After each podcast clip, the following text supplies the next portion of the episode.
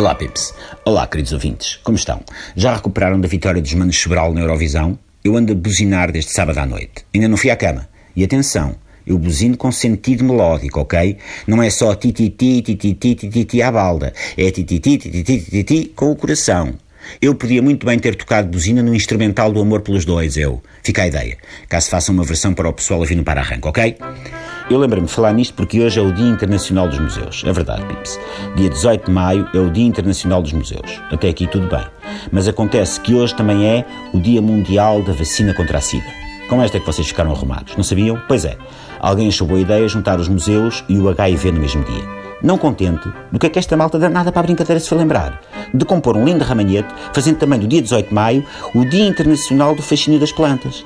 Até me admira não se terem lembrado por aqui o Dia Europeu das Piugas Brancas com raquetes, ou a Semana Transatlântica da Sensibilização para a Problemática dos Pires de Caracóis, que trazem muitas conchas vazias sem xixa lá dentro. Aqui chegados, verifico que há duas ordens de problemas. Primeira e mais óbvia.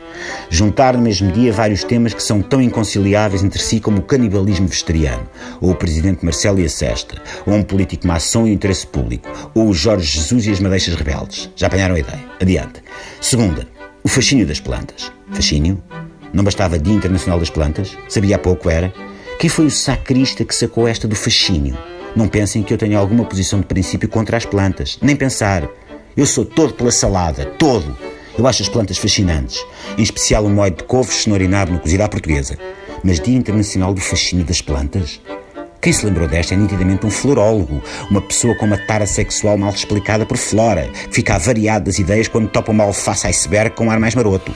Faltou pouco para o Dia Internacional da Planta já marchava já a minha linda. O Dia Internacional da Planta atiradiça, planta promíscua, planta gostosona. Ah, sua planta podre da boa. Quer envasar-te, quer fazer a fotossíntese terna e carinhosa contigo em cima de um canteiro.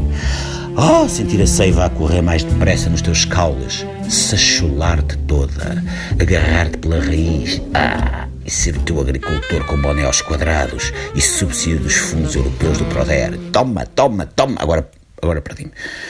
Onde é que eu ia? Ah, no 18 de maio, exato. Não lembra ao careca juntar os museus, a vacina da sida e o fascínio das plantas no mesmo dia. Foi uma agenda um bocado feita à balda, desculpem que vos diga. Ainda bem que o Papa já se foi embora. Se eu soubesse disto, era pessoa para se chatear e perguntar como é. E, mas que rabaldaria vencer esta? Amanhã, 19 de maio, é Dia Mundial do Assistente Virtual, Dia Mundial do Médico de Família e Dia da Cidadania. Isto já faz mais sentido. Para milhares de cidadãos portugueses, o médico de família é virtual porque não o tem de todo. Já é uma junção com pés e cabeça, sim senhor. É uma mistura de reflexão política com anedota de alentejanos. Parece uma tirada que o Marcos Mendes leva preparada para impressionar a Clara de Souza. Até amanhã, Pimps.